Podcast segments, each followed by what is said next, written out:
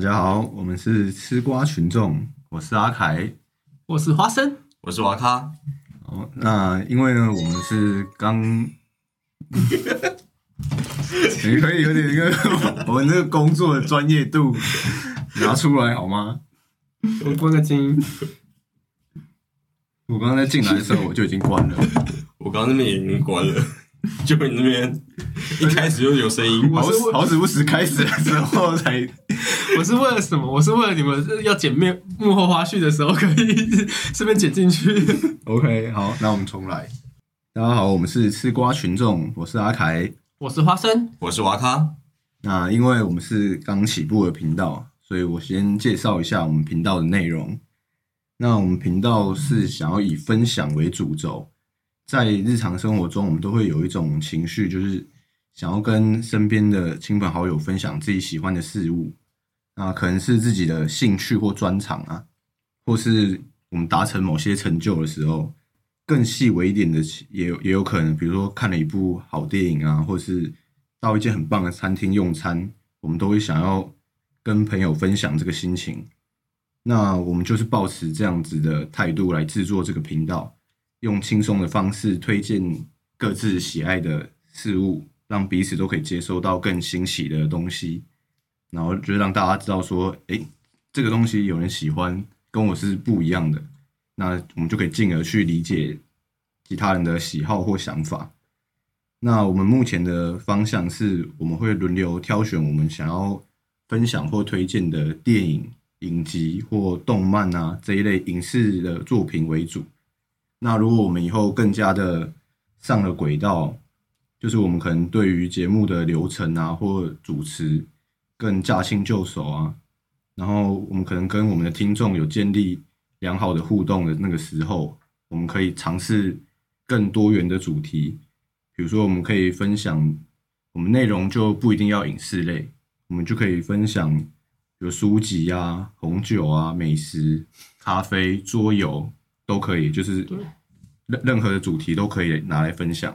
那甚至可以，就甚至以后希望说，我们也可以邀请到来宾，让他们来分享他们想要推荐或推广的内容。花生要不要讲一下你们对我们这个频道啊有没有什么期许啊，还是什么？呃，我先讲两个部分，一个是想法。那想法很简单，我觉得不管是初期我们频道走向也好，还是到中后期以后，我们秉持的一个东西就是声量，因为唯有声量才能让我们茁壮，唯有茁壮才能让我们与社会谈判，进入谈判环节，赚取酬用，这就是我们这个频道的走向。然后我们频道力争上游，打造属于我们的云端，分享给我们的听众，不用再听上司讲话。我相信两位现在目前也都是在工作，闲暇之余才用这一个嘛。完全被上司打压。对，完全被上司打压。那有时候听到上司话讲到听到厌烦嘛，或者是有的时候上司说他想要一个大海，可是他给的东西却是一个浴浴缸的量，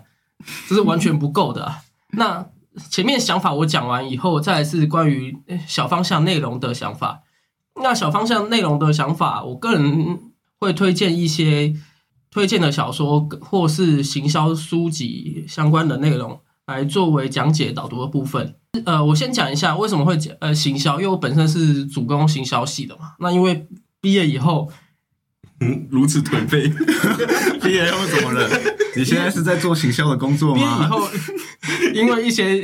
事情关系，让我现在没有办法从事行销的活动，所以这一部分可能以后我来当主讲者的话，我再带过给大家。但是我本身还是非常喜欢行销，所以未来在我主讲部分，我可能会呃一些小说啊，或者是小品电影，然后或者是关于行销的书籍以及探讨，都会由我来做讲解的部分。那电影的方面，我也会安排一些小品电影或者是动画电影啊，然后来分析他们里面每个男主角、女主角所发生的事情。那再来这些电影，我刚才有说到电影嘛，电影的部分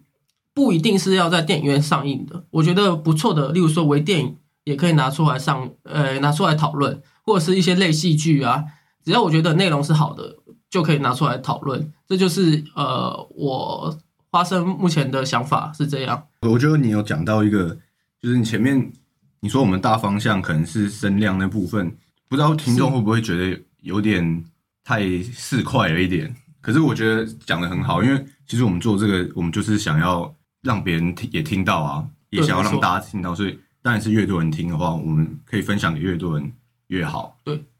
那我觉得我未来的话，我会想要比较拍比较我们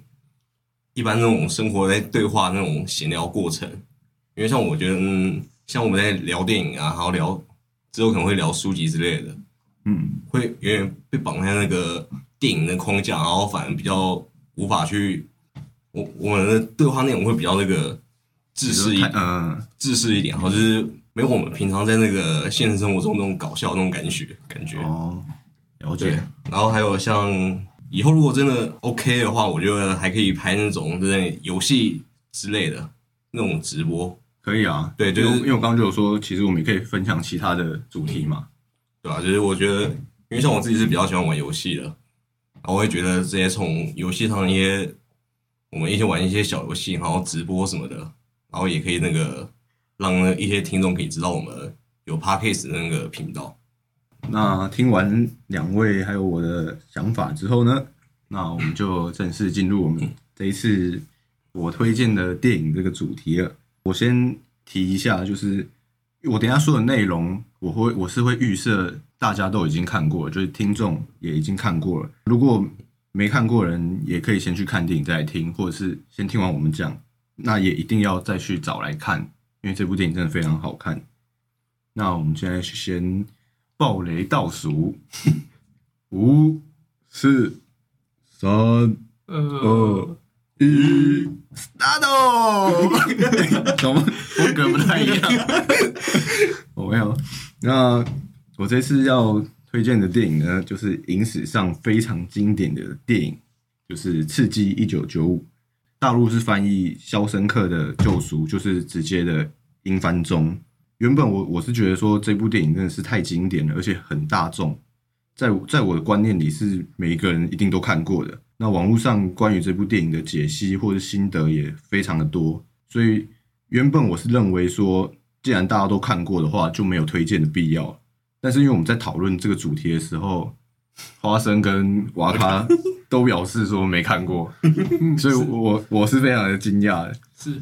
但就算但就是像我刚刚前面讲的，就是因为我们大家都不一样嘛，我们大家都有差异性，所以我们才有了这个看的电影推推荐，，对，所以我们才有推荐跟分享的嗯，这个必要嘛。所以我最终就选定这一部是作为我这一次的主题。电影的剧情，它是在阐述说，男主角安迪是一位年轻有为的银行家。那他开头的时候，因为涉嫌谋杀妻子还有情夫，被判处了两个无期徒刑而入狱。在监狱中，他认识了已经早已熟知监狱规则，而且也习惯监狱生活的瑞德。电影全程都是用瑞德的旁白来诉说安迪在狱中的他的事迹、他的所作所为。电影最后差不多半小时的时候，我觉得是整部电影的精华。他他整部电影全部的铺陈，就是为了引出最后安迪耗费了十九年的时间，然后最后逃狱成功。然后瑞德他也假释出狱，最后他们在监狱外相会，展开了安迪曾经在狱中描绘给瑞德听过的生活。我之所以直接把剧情讲完，就是除了前面我们有已经暴雷倒数过了之外，因为我觉得《刺激九》这部电影真的已经太经典，所以我觉得应该没必要再隐瞒，或是 或是真的会有有有人听到真的觉得啊被爆到雷了这样，所以我就直接把剧情全部都讲完了。因为你们两个都是第一次看，所以我想要先让你们两个先讲一下，就是你们看完电影的心得。那我们就花生先来讲一下吧，这部经典电影的心得。好，这部是经典电影的心得，我先用三个字来形容，叫做很有趣。我为什么觉得很有趣呢？我觉得这个 interesting 吗？yes yes，请继续。我觉得片名超级有趣的，因为在还没看这部戏时，我个人是被那个标题误导，以为这是部战争片，因为真的海报很像。你会发现，然后像是在一九九五年爆发的战争片，然后两位在军中的同袍之情所所出现的故事。可是后来再开始看呢，呃，也算是同袍之情啊，只是是发生在监狱里面的事情。他们不是为国打仗，呃，他们是为了自己做错事而关在监狱里面。那故事背景也不是在这个一九九五年哦，这个是后来才发现，应该是在台湾上映的时间是一九九五。那因为美国上映的时间是一九九四年嘛，没错。那在中文的部分就是取名一九九五，刺激一九九五是一个。呃，我想都没想到的事情，所以我觉得这一部分是在标题里面是非常有趣的。然后再来是第二个有趣，是内容开端是以监狱背景，却不是血淋淋的监狱暴动。我为何会这样讲？跟这部的票房稍微有关。当初这部票房除了最大原因是因为对手《阿甘正传》在同时间把票房给抢去，还有一个是呃，很多人说，包含一些专业的人士是说，这个预告片不怎么吸引人。然后当时的社会风气认为说，你如果你要拍一个监狱的片，大部分都是在讲述暴动，可能是典狱长啊，或者是里面的警卫对待犯人的方式不人道，而导致最后他们串谋在一起要做一个大暴动。其实那个时候对于美国的社会风气来讲，好像是听说是不怎么好，所以有些人也会认为说，我如果真的要花钱，我会想要去看比较新颖的《阿甘正传》，而不是这一部《刺激一九九五》。啊，因为而且美国叫做肖克森的救赎，其实还有一部分的肖申克，呃，肖申克，更正一下，肖申克的救赎这个片名，其实在有些人也会认为说，这只是一个被关到监狱的男主角在电影呃在监狱里面所忏悔的故事。那这两个有趣都是来自片名，所以即便到了现在已经二零二一了，其实你都还可以看到 PTT 有乡民啊在分享这部戏的片名到底要怎么取才可以。得到更高的票房，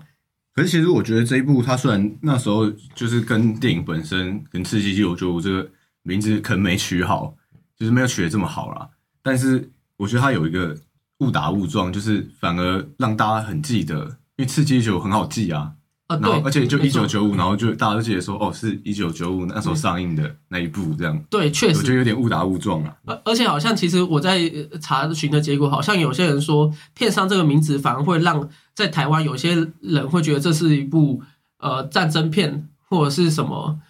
片，而导致你去进场观看支持。因为那个时候，当然除除了电视预告以外，其实基本上。不会有像现在电脑那么好，就是我直接打个预告片就有。你如果错过电视的广告预告，或者是呃要去搜寻这一部电影的在讲些什么，其实基本上那时候的资讯是比较不透明的。所以也因为这个关系，其实，在大家都有讲说《刺激一九九五》在台湾上映的理由，票房好像没有比当时预期的还糟糕。原因就是因为这一部片名，就像阿凯说的是取得还不错。那再来，片商用骗的把大家骗进去，对，把大家骗进去，这这种感觉，完全就是就像就像那个我我题外话一下，以前有一个叫做《世间情》这一部八点档嘛，原本也是要叫《台北爱情故事》，结果现在后来后来，如果是用《台北爱情故事》里面，你会发现里面根本没有爱情，只是一堆争斗而已，家产争斗啊，公司争斗，有的有的没的，所以取名真的很重要。那再来一，这是我对于前面取名的部分有一些的心得啦。那再来提到的是关于电影里面，我觉得电影里面呢，一开始我认为是有些爆点，因为那个阿凯曾经有告诉我，整部戏铺成了两个多小时，只是为了最后半个小时的爆点来叙述，所以我一直以为这部戏有很许多精彩的斗志啊，例如说犯人之间的串通，或者是与典狱长或者是警卫的。斗志感，你觉得是那种经典的逃狱电影？对对对对对，比如说要买通那个狱警啊，然后干嘛干嘛的？是是是，那种算计的感觉。结果后来发现不是。那这一部戏后来看完整部戏，带给我的是什么？就是类似一种温暖，一种被拥抱的感觉。呃，我觉得不是摩根费里曼所饰演的瑞德声有多上帝，而是例如说男主角。而是因为男主角安迪不愿接受现在所拥有的。这里我稍微分享一下安迪跟瑞德两边给人的感受，给我自己的感受了。那银行家安迪前面就有提到嘛，他是因为冤狱误判而进入入狱的。那后来与上帝之身瑞德意外的见面，然后开启两人在狱中无所不谈的好友。那我在这边觉得安迪这一个角色其实是让有人有点捉摸不定，因为其实，在一开始电影的叙述里面，虽然他有在法院前为自己辩解，他是因为喝醉酒，原本要杀了自己的妻妻子，但是后来因为没什么意思了，又觉得不想要杀害，他就随手把枪丢到河里面嘛。但是虽然他是这么讲，但是警方也没有找到所谓的证据，而导致他最后法法官也没有采信他。那没有采信他，最后其实当下那一瞬间，我会觉得其实安迪是有罪的。嗯，然后再再来是，我觉得他很聪明，就是从整部戏里面他搭入囚车的一一直到进去的那时候，他就一直觉得他不属于这边，他好像从那一瞬间搭在囚车的时候，就在计划要怎么逃出去。然后再来是转入这个新生介绍，就是典狱长鲍勃跟看守警卫的部分。他们在一开始就其实导演也没有让他要转成一个从好的人转成坏的人。呃，我会这样讲的原因是因为有些电影都很喜欢先在前面铺说好一这两个角色其实可能是好人，但是在中期的时候突然给大家一个意外变成反派，一个转嗯。一个反反转，反转转折。对，例如说他可能前面诶，就是说我是好人呐、然后在中期他前射杀面可能对那个狱友们嘘寒问暖，对嘘寒问暖。造成一个好像是一个很好的典狱长，对对，对对，然后在汤米来的时候，再把汤米射杀那种反嗯，反差感，其实是在这部是看不到的。在一开始一开始就直接给他震撼教育，脱下帽子直接干对方，对不对？这一部分的话，其实就是导演其实是很想要去去铺铺成这件事，呃，铺成这部电影，而不是一直思考着如何要给观众惊喜。然后再来这部电影在中期，我觉得所探讨的核心制度，也是我觉得不管将这个体制拿到外面社会或是其他工作，例如说军中也好，外面上班也好，这个制度你一开始不习惯它，那随着时间的破，呃，囚禁在这个空间，不论是有形的，有形的是什么？就是例如说当兵嘛，当兵一开始大家进去的时候，一定是心最累的时候，你没有办法接受这个体制，呃，所有的东西都要这个团结行动，要上厕所也要报备，要一起团体行动。这个这个就是刚在监狱里面其实是一模一样的，任何事情都是群体行动的，即便有自由活动，也是在有形的框框内。那无形的，简单说就是社会上工作的人们以及人类都会遵守在任何体制下。例如说，有很多菜鸟新鲜人，他想要改变这个体制，但是随着时间的推进，许多人也不再对工作有热情，慢慢就变成活僵尸了，照着这个体制继续走下去，把这个社会体制再继续推推展下去。可是呢，画面来到拉到这个后期啊，瑞德曾经在叙诉说着安迪，说他就像是有一只鸟，永远关也关不住，因为它每片羽翼上都沾满自由的光辉。在这边就在讲述安迪其实根本就不属于这一边，因为他本身设定上面他就是属于一个中产阶级的，他不可能因为此事而满足，所以从电影中期的时候，他就其实有在帮警卫，警卫那时候说他在跟妻子有一些纠纷嘛，那他就主动他们有那个遗产税的问题啊，对遗产税的问题，那他其实是主动去帮拜伦开始，然后慢慢得到信任，然后开始好几个警卫都去找他，最后典狱长也知道这件事情，也请他来帮忙，然后顺利还帮那个典狱长鲍勃洗钱，从这边都可以看得出来，他就像鱼缸里面的鱼，即便在有限的空间内，他还是拼命的力争上游，博取事主的好感，而最后他在安迪。片尾逃离监狱的时候，仿佛就像是一只鱼靠着斗志返回到不可能的大洋洲里面一样精彩。再来叙述的部分是瑞德，瑞德就是本部由摩根·费里曼饰演这这个这个角色。对他负责全部电影的旁白旁白的，对，那其实这个我那时候在看瑞德的时候，前面是比较没有什么感觉，是在于图书馆阿伯致敬了以后嘛。然后那时候其实我还蛮害怕瑞德出来的也有这样的呃大遭遇，以他来上厕所，他还跑去跟店长报备，还被店长当了一下，在这边不用报备，你想上厕所就去上，这也是因为他在体制下所造成的。他已经习惯了监狱里面的那个体体制化，对，没错，我我必须要说一个是瑞德其实也是个聪明人，因为他可以在监狱里面帮人家拿去呃赚赚钱，就可以看得出来，其实他也是很聪明，可是他也是被体制下给拘束。他可以算是就是那种在体制下然后游刃有余的那种人。对，然后还有一个是，诶，这个是不算心得领略是，是我突然看到这个，我很想问两位是，瑞德曾经有告诉安迪说的一句话，就说在这座沙堡监狱里面，任何人都诉说自己无罪。然后那时候安迪就反问瑞德说：“那你是有罪的吗？”瑞德却说：“我是这座监狱里面唯一有罪的。”然后这句话一直让我思考着，是否瑞德才是真正的无罪？意思也就是讲说。会不会他其实也是被误判？因为我当下还没有看完这部电影，我那时候以为瑞德他是误，呃，跟安迪一样是被误判进来监狱的。嗯，可可是我觉得不是，我觉得他里面设定应该就是瑞德就是真的因为杀人入狱，然后的入狱。对，哦可是那是因为犯只是因为他他他在里面关了很多年了，他是从少年的时候就进来了。对，他到了这，因为他中间也演演了很多次他假释啊，对，然后他。讲说、哦、我已经不会再危害社会了什么。嗯嗯嗯，我觉得他他要表达的意思是，他真的已经可以完全面对他杀人这件事，然后他也真的释怀，对他完全已经看开了。释怀你说我杀人，我承认，但是那是我年轻的事情，哦，就他已经释怀了，所以他人家问他说，安迪问他说，诶，那你是唯一一个，诶，你那你是怎么进来？他说他就他唯一，就是他就自己承认了。哦，我是因为他他就不会像其他人，就是还在那边讲说什么啊，不是我啊，是是是怎么样怎么样，我是被冤枉的，怎么样怎么样的。因为他已经他关了那么久，他早就已经释怀说那是我年轻的时候犯下的错误，然后我也已经嗯受到惩罚了，我已经看开了。我觉得是这样子，确实就我觉得导演应该没有要给他一个他也是被冤枉入狱的一个反转或什么。嗯哼，确实，觉得这边就如同主持人说的，因为当下我一直有这个疑问嘛，那其实今天拿出来讨论，哦，对你这样的讲解释，我是有释怀到。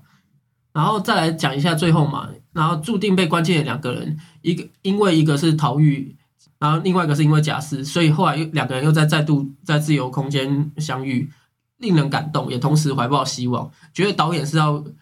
希望给这个观众有正能量。那因为原作典狱长其实没有因为这件事情而自杀而被击挂，在原作小说中，我后来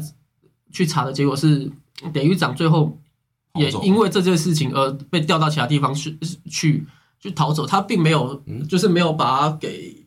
刺死这个角色，是导演将电影把这个角色给刺死，可能是认为说坏人也要得到制裁。哦，对，我觉得，我觉得如果因为因为我不知道原著小说是怎么样，是。我我我也没有查到这个。可是我觉得照你这样讲的话，如果最后典狱长是比如说被调到其他地方，或者是他是逃走的，那我觉得这整部会变得更阴暗一点，就他整个电影的那个调性会变更，就是好像最后坏人没有得到应有的惩罚嗯。或应有的报应，确实，就是他整个会会让人家更感觉到说这部戏这这个世界的无奈啊，对对就是他们最后还是可以全身而退。是我觉得它整个调性就会改变了。确实呢，嗯，应该是没没有办法全身而退啊，因为安迪不是出狱的时候就直接把他的钱都拿走了。对啊，可是就是他他还是可以到下一个地方继续工作，或者是他跑走了，他没有，就好像他因为电影是演他，因为他被揭露，然后就那个举枪自尽了嘛对啊。嗯，对，那那这样的话就会就会让我们觉得说，哎，坏人最后会受到惩罚。嗯，可是如果他最后是演他被调职，那就会觉得好像我们还是拼不过这个制度。嗯我觉得那个整个整个会很不一样，整个电影的我们看起来感觉就会很不一样。对，真的是像两位说的一样。好，那最后我这个新的差不多到到一段段落，我就来点评一下。我觉得这两个小时的电影过程并未扑朔迷离，而是缓慢的将剧情推动，将其价值发挥最高。同时，在每个角色刻画有相当棒的视角，为这部戏增添色彩。这部戏就像是天然蔬果沙拉般的一样，未经过调味，呈现给观众原汁原味的电影。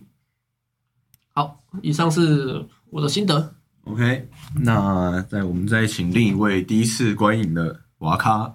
分享一下你的心得。好，像那个刚刚花生前面就有提到这部电影的名字《刺激一九九五》，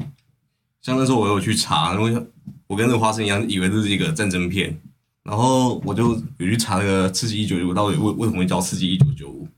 后来他好像是说美国在那个一九七三年有上一部犯罪犯罪电影叫做《刺激》，嗯，对，然后好像它里面好像主要在讲那个赌徒还有这个骗徒的这种斗技的那种电影剧情。然后当时然后片商就觉得男主角那个在最后面，然后那个满锅那个狱狱警，然后那个典狱长，对典狱长，然后可以直接逃狱。然后他觉得这个男主角用尽了心思，片商就直接帮把那个片名取名为那个刺激刺激，然后加上那个当年台湾上映的年份嗯一九九五。我觉得跟为什么为什么要这样讲？真的，而且而且完全也，它的重点也不是在于斗志啊，嗯，对，它的重点是在安迪本身的心境的转换之类的。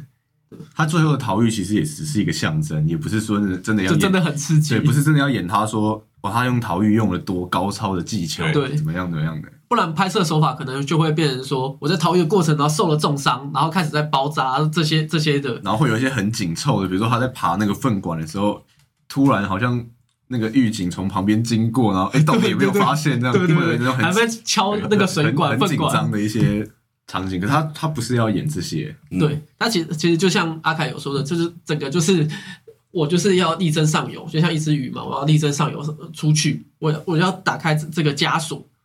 然后像那个，我觉得整部片都是以那个瑞德的视角，然后作为旁白。我觉得他的声音是还蛮适合这部电影的，因为他声音很低沉，然后又平顺，然后又带有那种无助的感觉，容易可以把那个观众带入那个他们在监狱里面那种无助的那种感心境，无无奈的心对情，无奈那种心境。然后还有前面有说到那个花生有说到那个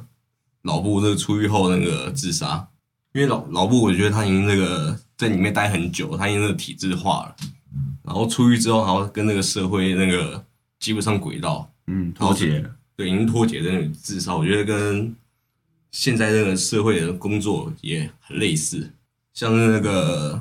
就是像那个你在一个工作地方待久了。然后你可能就是已经习惯那个这个工作了，已经习惯那个舒适圈了，嗯，对，然后就不容易那个去找新工作，就就算有一个工作是条件听起来比较好啊，对，或什么，对可是因为你已经习惯了，对，你就不不敢那个离开在这里。然后像如果就算你可能真的找到一个新工作，你可能真的不喜欢这个环境，你最后也会主动提那个离职。我觉得主动提离职跟那个老布去自杀那个这点就有点很类似。哦对，嗯，我是我觉得，因为这部电影可以讲的东西真的是太多了，比如说光光是安迪这个角色本身，就有很多我们值得学习或探讨的。比如说他一周一信寄到那个州议会请款，他们把那个沙图书馆沙堡监狱打造成最好的监狱图书馆，让他的狱友们就是不会因为他们在这个不好的环境，然后就失去追求知识的这个权利。嗯，那或者是说他的朋友汤米那时候也是他算是他最喜爱的学生啊。嗯，那时候因为那个汤米握有他安迪可能是冤枉的证据嘛，清白的，对，所以他被典狱长就是害死了。安迪也不没有因为这样就自暴自弃，然后就是觉得说啊，我们就是没办，我们就打不赢这个体制啦，然后自暴自弃这样，反而他更加就是坚定了他的心智，还像还有说他的毅力啊，他的他有实践的胆量，那这是这些是安迪本身的地方，那还有像电影本身想要探讨的主轴就是希望嘛，他整部电影其实就扣在希望上面，就是我们就是要怀着希望，然后我们要去追求自由，对，比如说还有在探讨，比如说知识就是力量啊，监狱中的人跟社会脱节啊，像你们刚刚都有讲到，嗯，整部电影它的其实每个剧情、每个画面，它都有要传递给观众的资讯，而且电影表达方式又非常的浅显易懂，就它非常浅白，它不会像是我们看一些，比如说我们想要看一些传递比较多资讯的电影，它是一些比较有深度的文艺片，那我们在看的时候，可能就有时候会接受不到，诶这一幕在演什么。它它整它整部电影都很非常浅显易懂，嗯。然后又给了我们很多资讯，会让你觉就是他我们如果在国高中要写电影心得的话，就是这个随便都可以写出两三页稿子，确实，因为它真的是太浅白了。除了所以心得的地方，我就不再多说，因为刚刚已经说了很多，因为这真的可以讲的太多了。我想特别提一点，就是我在这部电影我很喜欢的一个手法，就是电影里面安迪他都他都会在牢房里面贴那个女明星的海报嘛，因为他有一点他有点得到特权嘛，所以他乱贴大家也不会说什么，因为他就是帮典狱长洗钱什么的。嗯，这电影的海报，他一他总共贴了三张，一序就是最开始是利泰海华斯，第二个换成玛丽莲梦露，然后最后被典狱长撕破的那一张是拉寇尔维兹。那这三个人里面，其实我只知道玛丽莲梦露，前前第一个跟后者第第三个，我我我其实不太知道，可是我很喜欢他这个手法。比如说，如果他如果这部电影用我们比较知道的，就比如说他用的女明星是我们知道的人，比如说一开始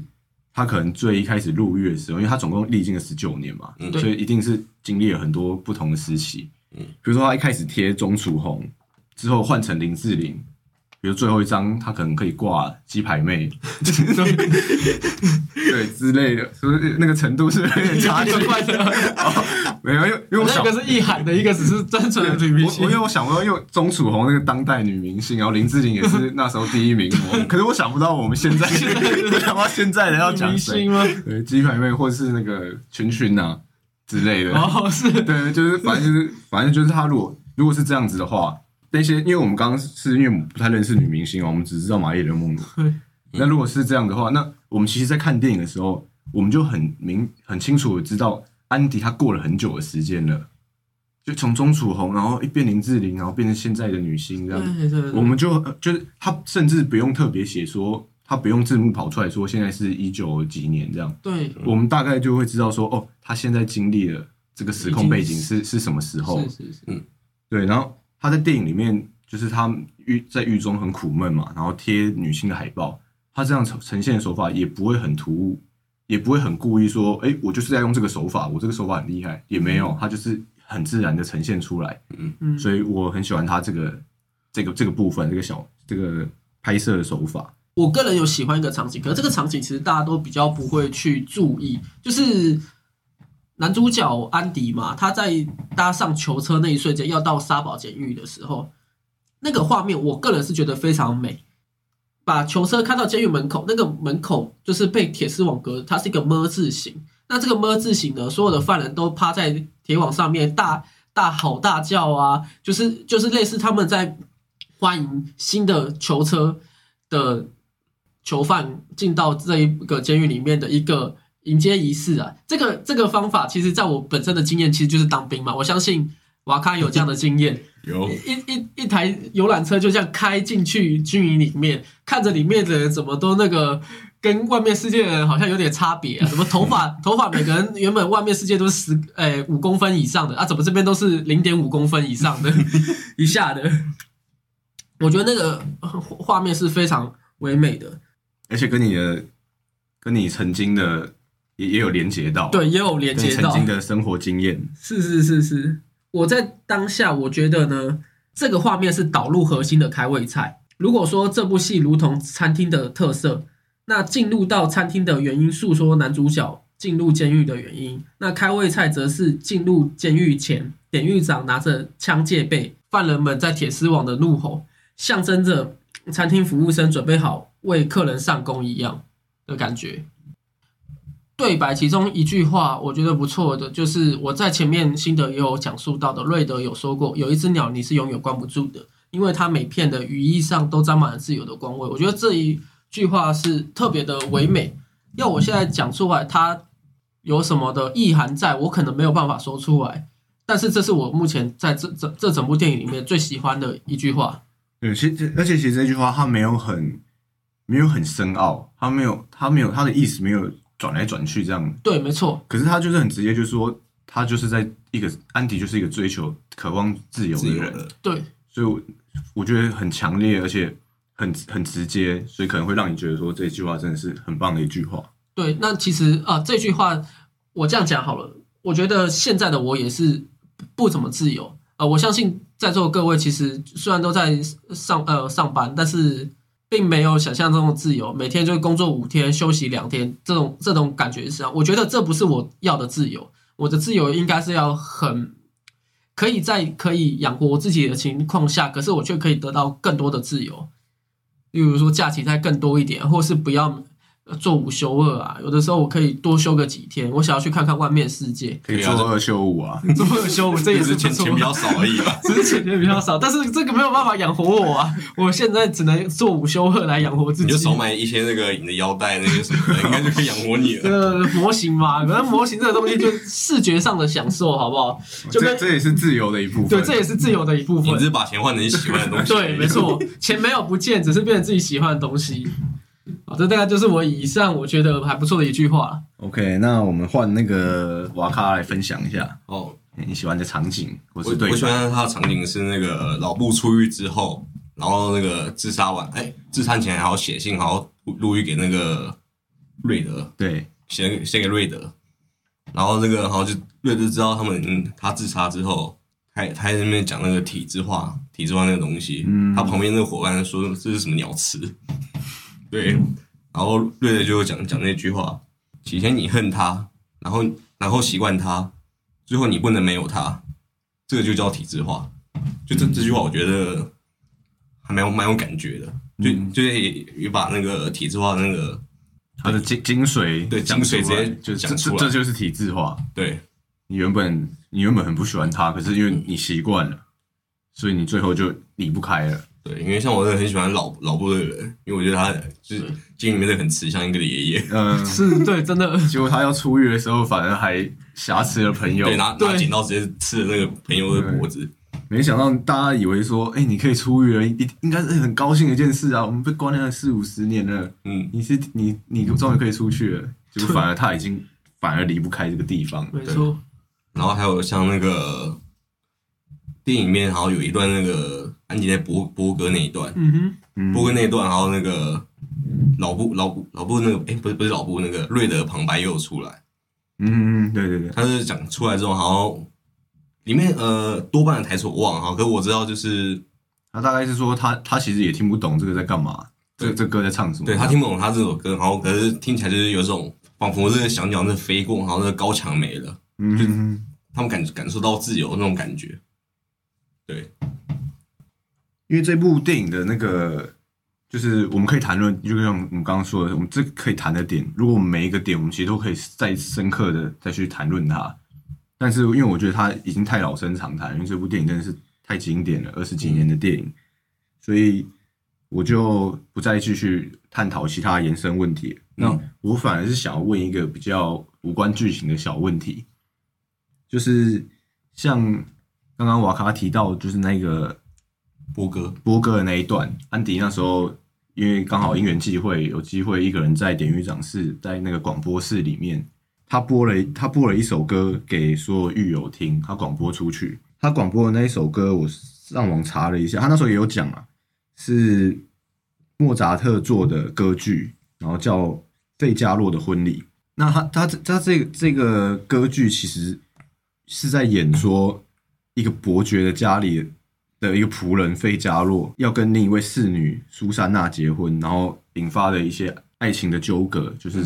谁谁喜欢谁啊，然后谁谁又怎么样怎么样的。但是他主要因为因为我没有看过这个费加洛的婚礼这个歌剧，可是因为我上网查一下，他主要是好像是要批判封建制度的社会啦。这这歌剧的结局是好的结局，就他最后不是说哦最后家破人亡还是怎么样，他是一个就大家后来都很圆满的一个结局，是好结局。我我觉得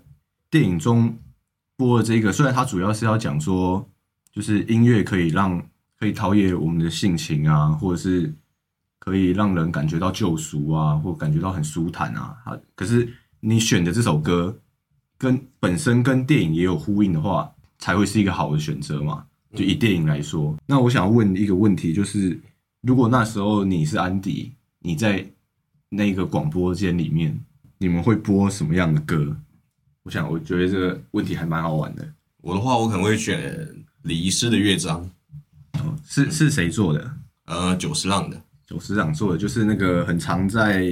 宫崎骏的电影里面帮宫崎骏的电影配音、配配那个背景音乐的。没错，那为为什么你选这一首？你说叫什么？呃，李医师的乐章。李医，师的乐章。为什么你想要选这一首呢？因为像这首歌的话，李医师的工作里面呢，他主要就是帮那个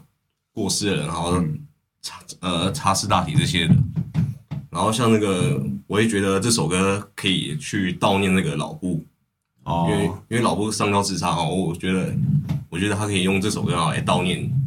帮那个老布悼念一下。嗯，对，因为毕竟你很喜欢老布这个角色，对。诶这蛮少见，因为大家都会，就是我们大家都会聚焦在安迪或瑞德瑞德身上，对，因为哎、就没想到你喜欢的是那个老布，老爷爷慈祥蛮，特别的。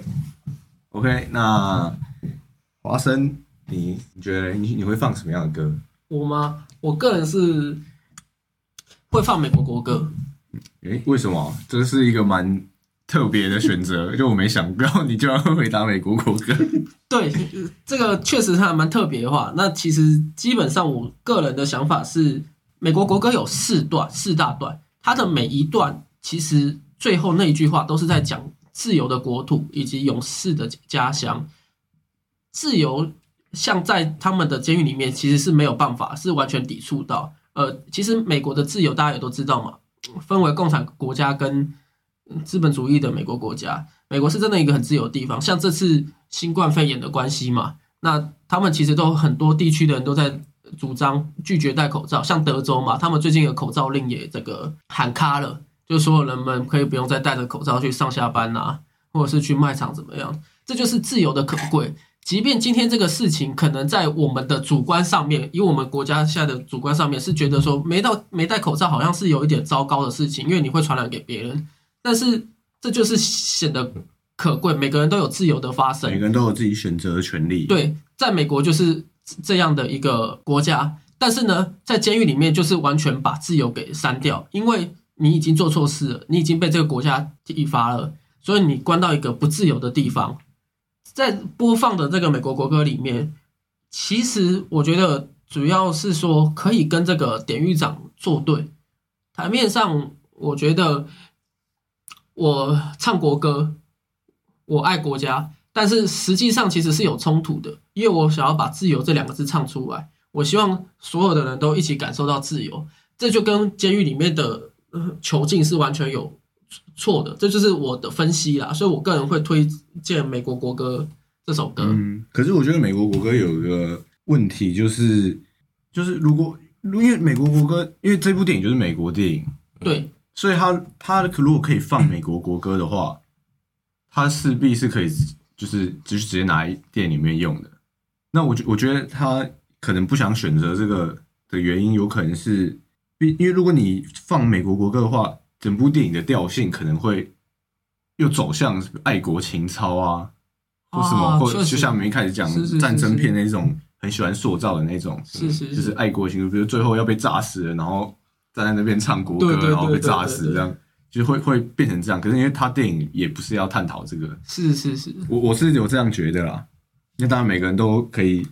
有对，因为我刚刚那个问题就是想要让看，哎、每个人想要放什么样的歌。是是是，那如果是我自己的话，我自己是会放那个《超跑情人梦》，帮大家提振一下精神。对，现在观听众可能已经快要睡着了。那不是我是说，因为那时候狱中大家很那个嘛，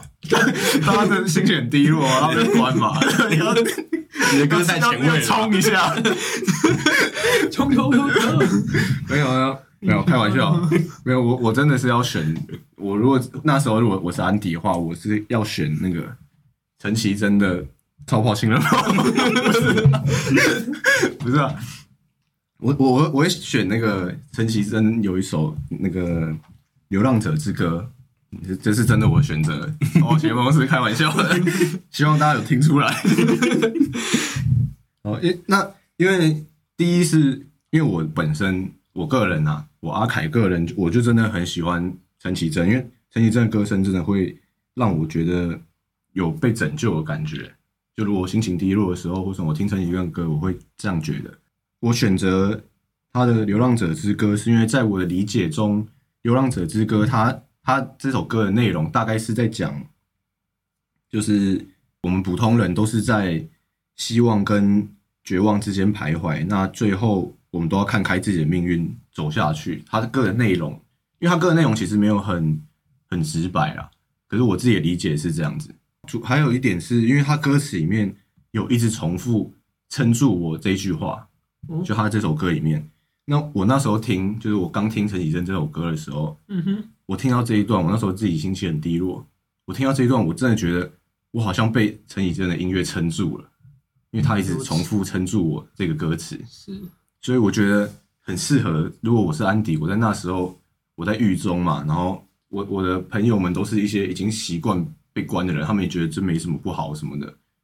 可是我想要叫他们坚持下来，说你们要相信希望，你们要相信狱监狱外有更美好的生活。嗯，所以我如果放这首歌的话，就鼓励大家就撑下去的那种感觉。我们这一次讨论的四七一九九五，大概就到这边结束了，就这样拜。